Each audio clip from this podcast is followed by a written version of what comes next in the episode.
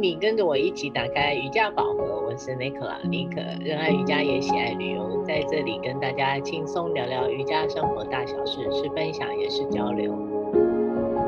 嗨，大家好，我是在上海的 Yogi Debbie，每天不是在练瑜伽，就是在去瑜伽教室的路上。喜欢我们，请按赞留言给五星。嗯，Debbie，你知道我笔电坏了这件事吧？对。那我前两周啊，都差点开天窗啊，搞得我头昏脑胀。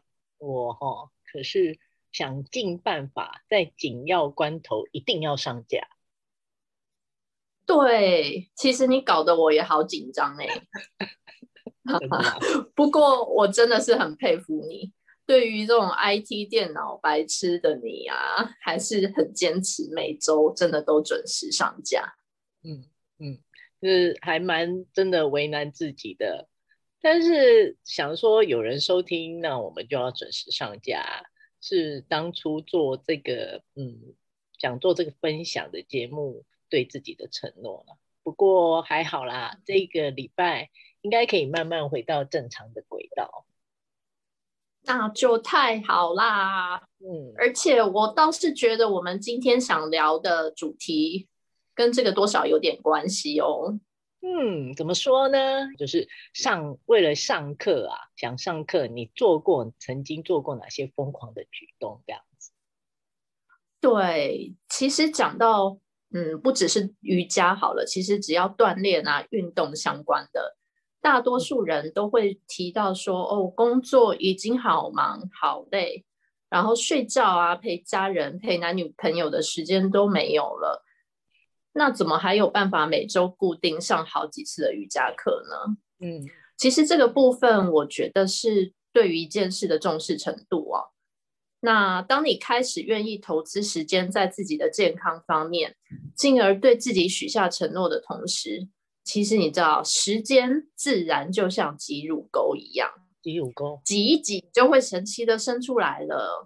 嗯，说到这，尼可，你做的疯狂行为赶课。是不是也不少啊？你能先分享几个你的吗？嗯，挤武功。嗯，我刚刚心里疑问了一下，直接是挤出来的呀。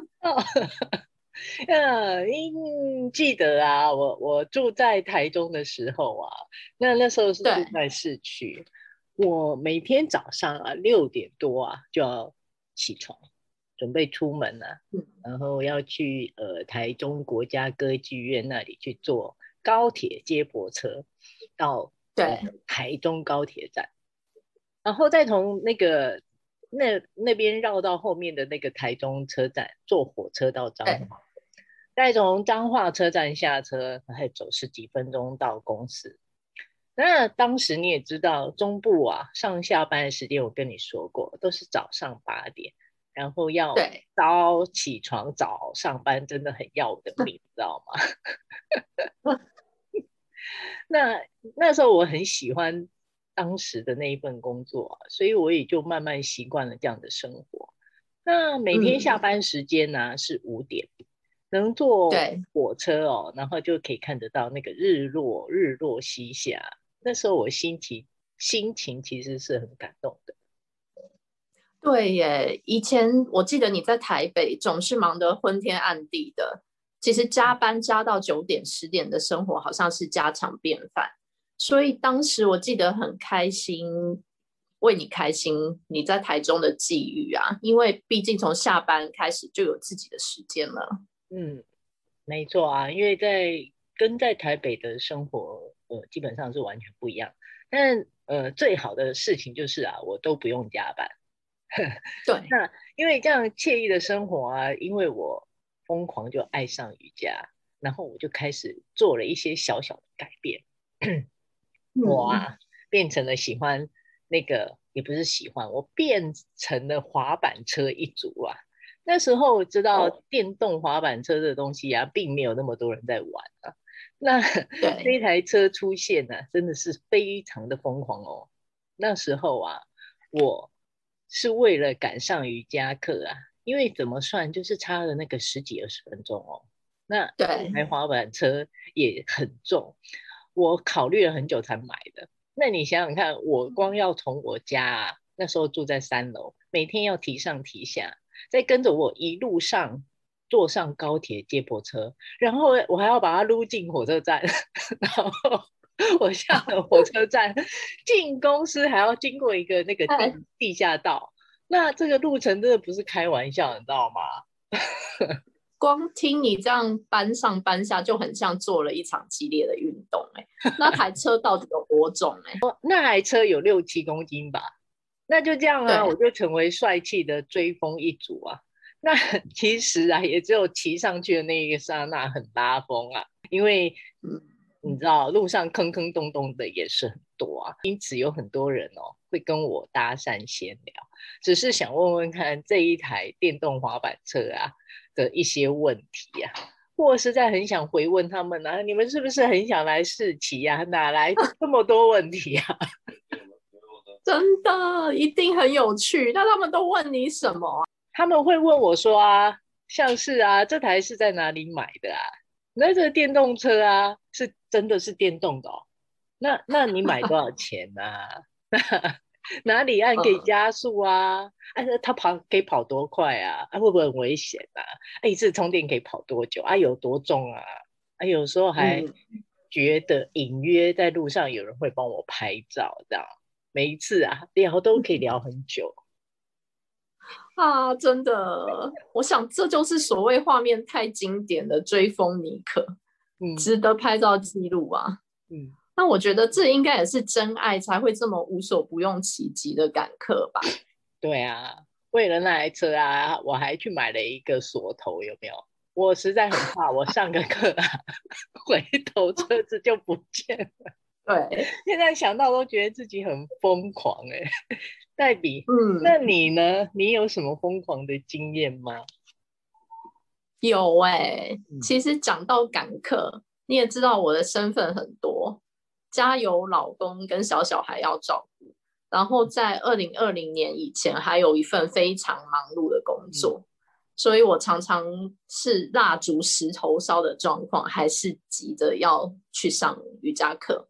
嗯、那我分享一个比较近期的吧。嗯，好啊。那去年年初开始练 Ashtanga MySoul 的时候，那因为我人在台湾嘛，所以家里有老人帮忙，其实。爸爸妈妈都会很想抢抢着陪小孩，所以要做到一周去教室找老师练习六天，也不是很难的一件事。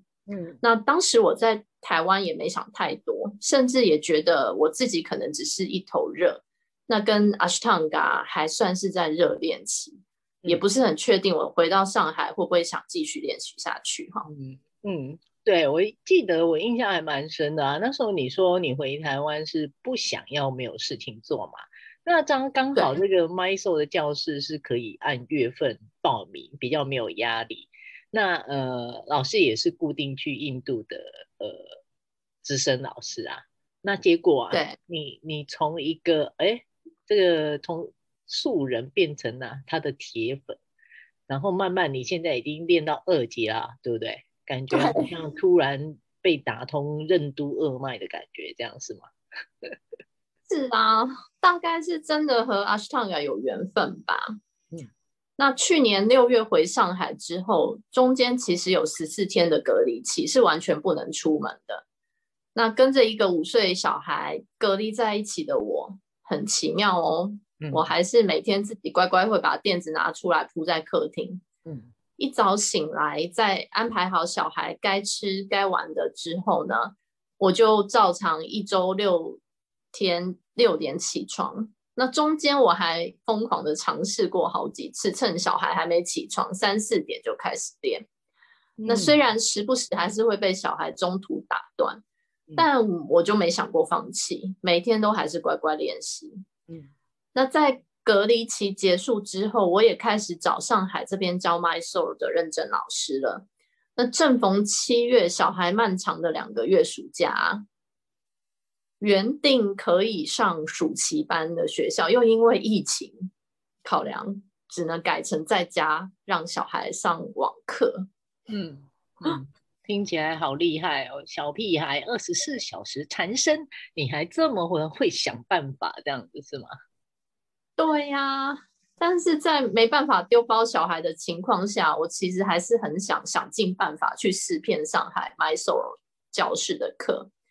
嗯，这样心里想的是，小孩开学九月以后，我就有固定的老师可以跟着学了。是。但是我在上海的家离所有 Mysore 的教室至少都是要一个小时交通起跳才能到达的。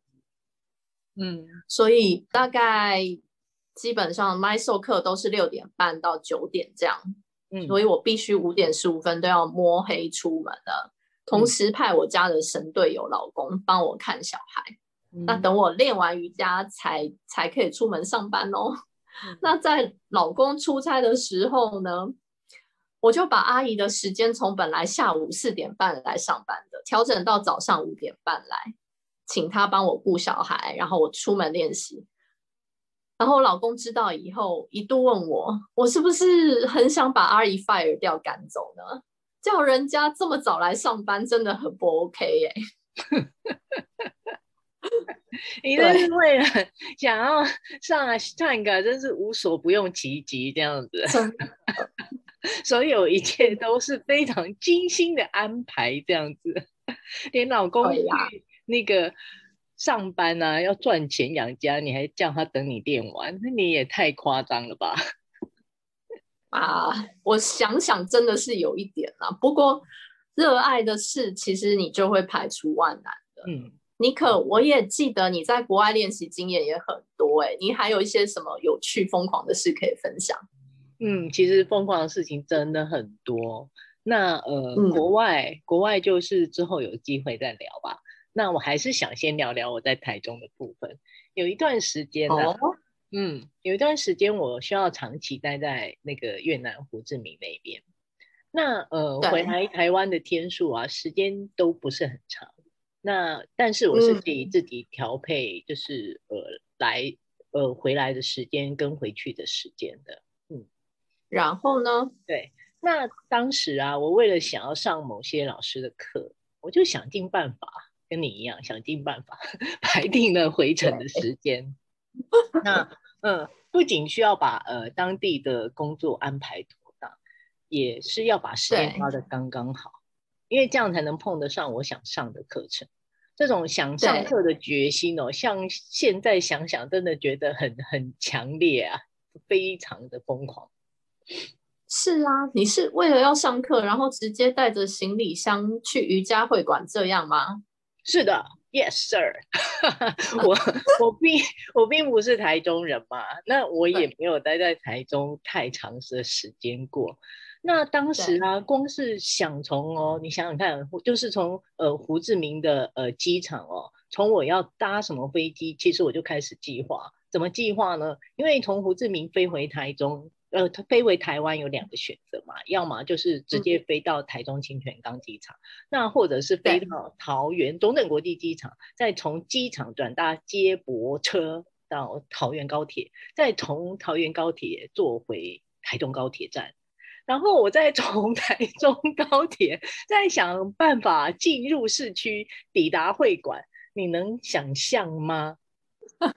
很难想象，我光听头都要昏了。真的没听过几个人出国出差回来，没回家就直接冲去一家教室上课。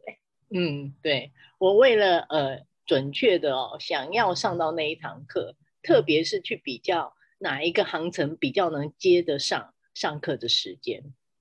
这种就好像哦，我们出门自由行一样，花费的时间都要好好的估算才可以。就差那一些，就是接不上车班，一旦错过就上不到课。那那时候啊，我每两周回来一次，我可是非常认真的在安排，嗯、我一定要上到课才行，你知道吗？嗯，那呃，说到上完课啊之后，通常也是已经很晚。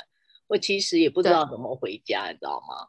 那后来都是 叫，后来都是叫小黄，你知道，直接回家。那当时我也说我很少待在台中家，我常常都是靠着导航才找到回家的方向。我真的无法一眼就找到我家，嗯、你知道吗？那当时啊，连载我的小黄司机都会问我：“你家到底是哪一个巷子啊？”哇，好像我，他觉得我非常奇怪，好像我在骗他这样。我实在是很不好意思，但我真的觉得哦，台中的巷弄之间哦，怎么每条都长得一模一样，知道吗？那个门牌啊，小的不得了。我刚刚找了门牌号码确认，就好难好难哦。我当时心里在想啊，以前呢，我都是喝醉找不到家，怎么现在就算没有喝酒，我也还是找不到家嘞？有够厉害的，就已经身在异地，然后还是要这样子拎着行李，拼着找不到路的劲去上课。对，但呃，也是因为这样的关系啊，有一次老师下课啊，就是开始送我回家。